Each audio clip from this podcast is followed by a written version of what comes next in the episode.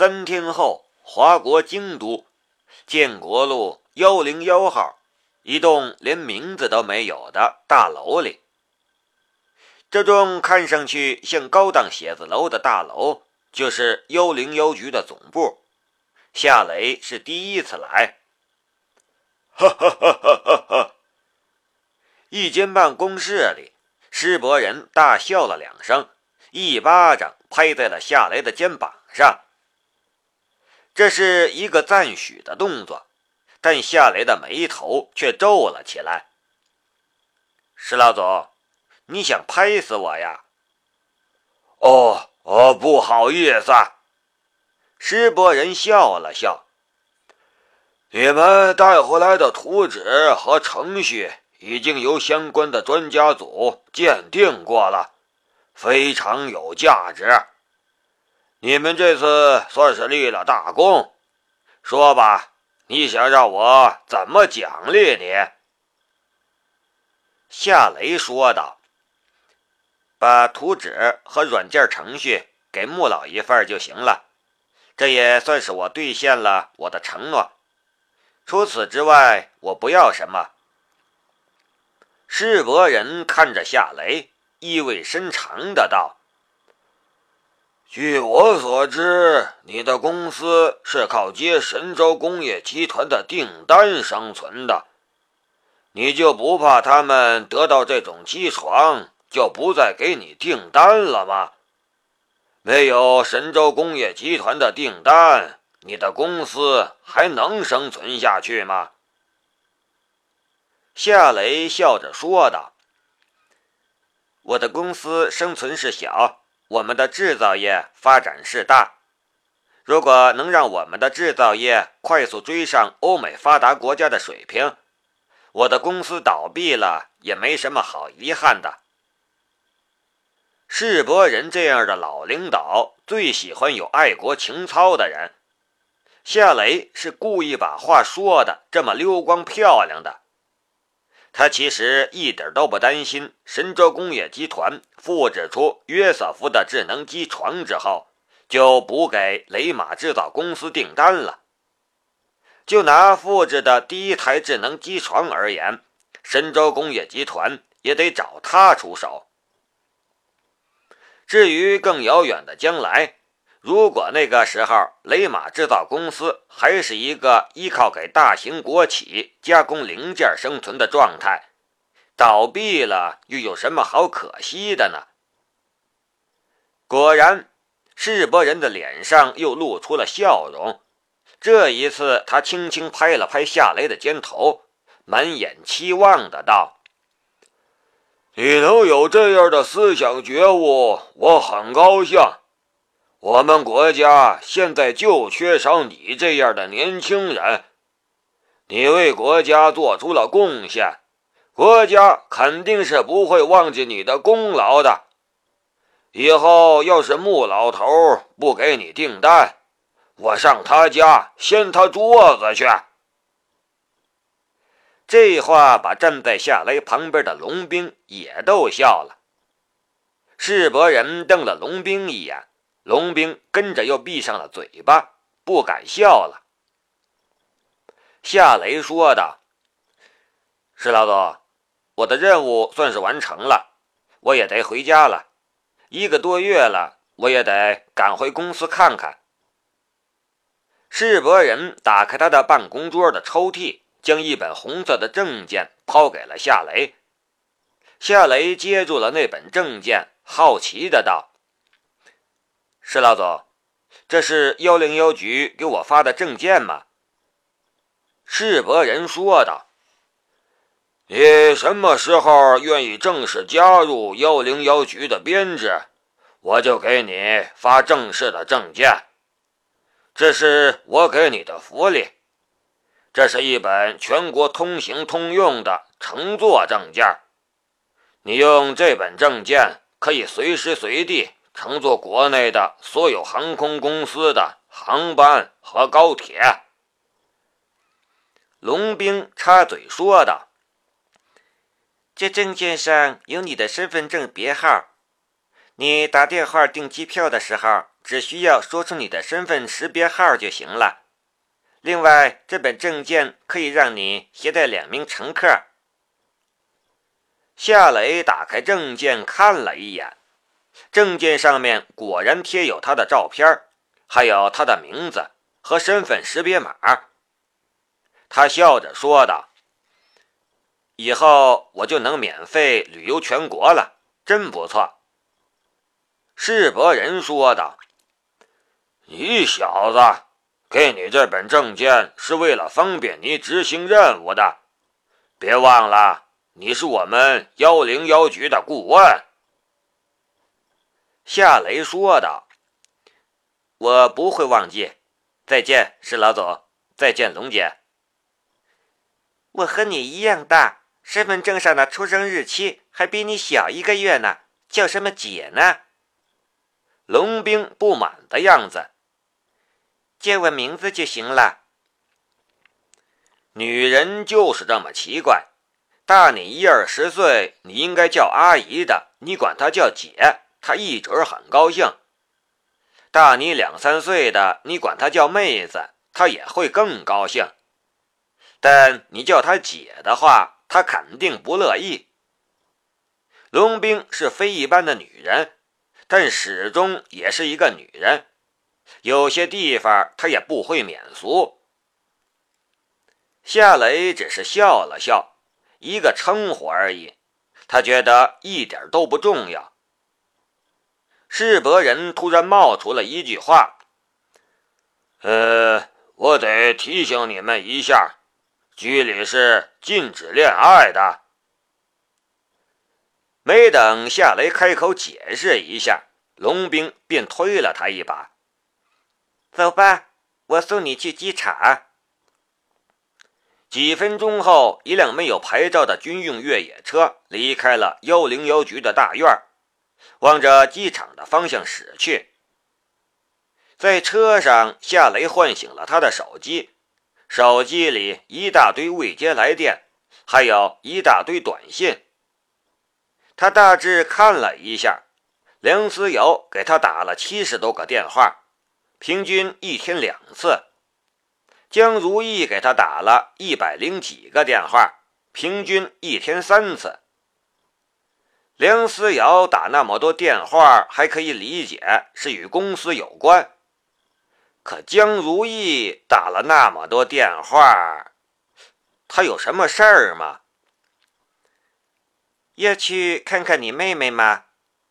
龙兵打破了车里的沉默。夏雷说道。不去了，他早晚得独立，让他多锻炼锻炼也是好的。嗯，那我就直接去机场了。”龙兵说道。夏雷想了一下，又说道：“我拜托你一件事。”说。龙兵的话很少。夏雷说道：“你知道的，我的对头很多。”我不在我妹妹身边，麻烦你帮我照顾一下她，不要让人伤害她。龙兵的嘴角露出了一丝笑意。你放心吧，你现在是幺零幺局的顾问，你的家人会受到专业人员的保护。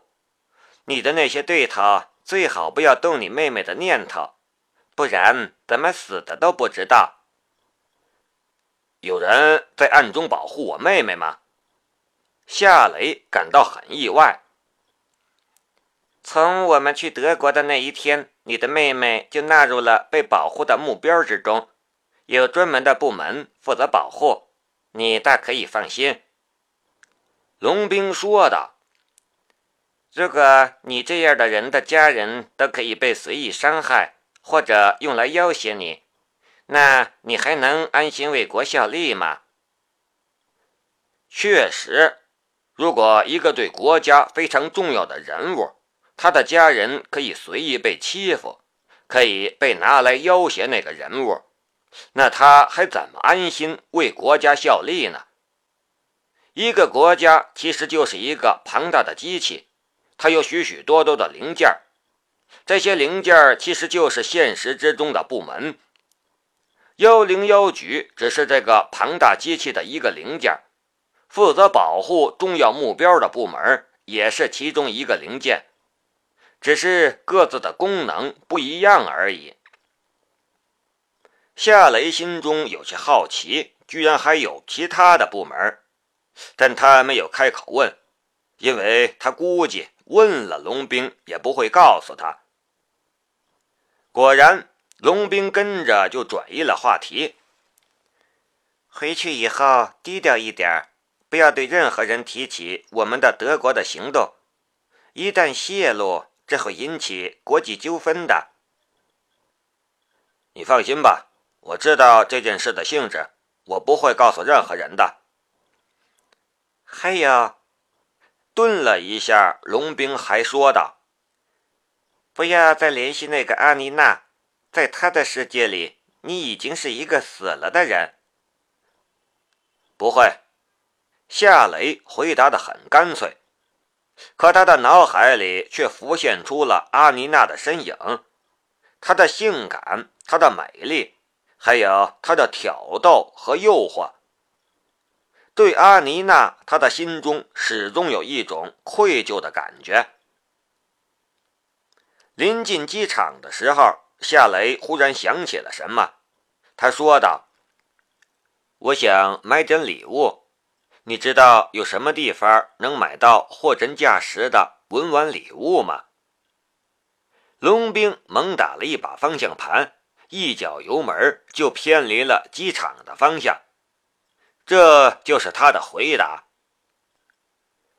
傍晚时分，夏雷提着好几大包礼物来到了一个小区之中。他来到梁家的门口，按响了门铃。从德国回来，他最想也最应该来看望的人，便是他的师傅梁正春，还有他的师姐。梁思瑶，在他的心里，他已经把梁正春和梁思瑶当成是他的家人了。他来梁家也算是回家。开门的人是梁思瑶，门开的一刹那，他顿时呆住了。夏雷笑着说道：“怎么，不认识我了吗？”梁思瑶忽然打了夏雷一拳。心中欢喜的很，但面上却装出一副生气的样子。你这家伙怎么不接我的电话？我每天给你打，早上打，晚上打，你从来不接。你知道我有多担心你吗？还有我爸，他每天都会问我你有没有回来，我都不知道该怎么回答他了。夏雷说道。在德国，我换了手机，他们也不让我打电话回来。呃，我以后再跟你解释吧。师傅呢？他老人家在吗？我想见见他。他的话音刚落，梁正春就从他的书房里走了出来。回来了，吃饭没有？思瑶正要做饭，一起吃吧。简简单单一句话。就像是父亲对旅行回来的儿子说的话，平平淡淡却包含着很深的情感。师傅，我回来了，给你带了一些礼物。夏雷迎了上去。回来就回来，买什么礼物？嘴上虽然这样说着，但梁正春的脸上却忍不住露出了笑容。夏雷将礼物一件件的拿出来，如数家珍。师傅，我知道你喜欢喝茶，我给你带来了台湾的洞顶乌龙茶，还有武夷山的金骏眉茶和安溪的铁观音。嗯，我还特意给你买了一把宜兴的紫砂壶。好茶就得配好壶。哎呦，你还买了紫砂壶？我看看，爱茶的人最希望拥有的便是一把好紫砂壶。梁正春平日里喝茶用的都是陶瓷茶杯，与紫砂壶差了好几个档次。一听夏雷给他买了一把紫砂壶，心里自然一片欢喜激动。夏雷将紫砂壶递给了梁正春，梁正春拿着紫砂壶仔细端详，用手指去触摸壶面的细腻的颗粒，嘴里滋滋有声：“好壶。”这是一把真正的宜兴紫砂壶，我以前买了几把，都是假的，后来就不敢买了。这玩意儿又贵又假。你这把壶品相这么好，质地温润，这把壶多少钱？很贵吧？夏雷笑着说道：“师傅，你就别问价钱了，不贵，是我托人买的。要不是他，我也不敢买。这把壶是龙兵帮他从一个收藏紫砂壶的人的手里买的。那人没要钱，他当然不知道价钱。虽然没要钱，但估计也得上万元，而且……”市面上根本就不见卖，不问就不问。梁正春呵呵笑了笑，然后提着壶就走。我去开壶去了。梁思瑶翘着嘴，一脸的不高兴。你给我爸买了一大堆礼物，我呢？夏雷笑着将一只购物袋递给了梁思瑶。我在优衣库给你买了一条裙子，你试试吧。我不知道合不合你的身。不合身，我揍你！梁思瑶露出了笑容，提着印有优衣库徽记的购物袋就往他的房间走，一边走一边说道：“我去试衣服。”你去做饭。夏雷一阵无语呀。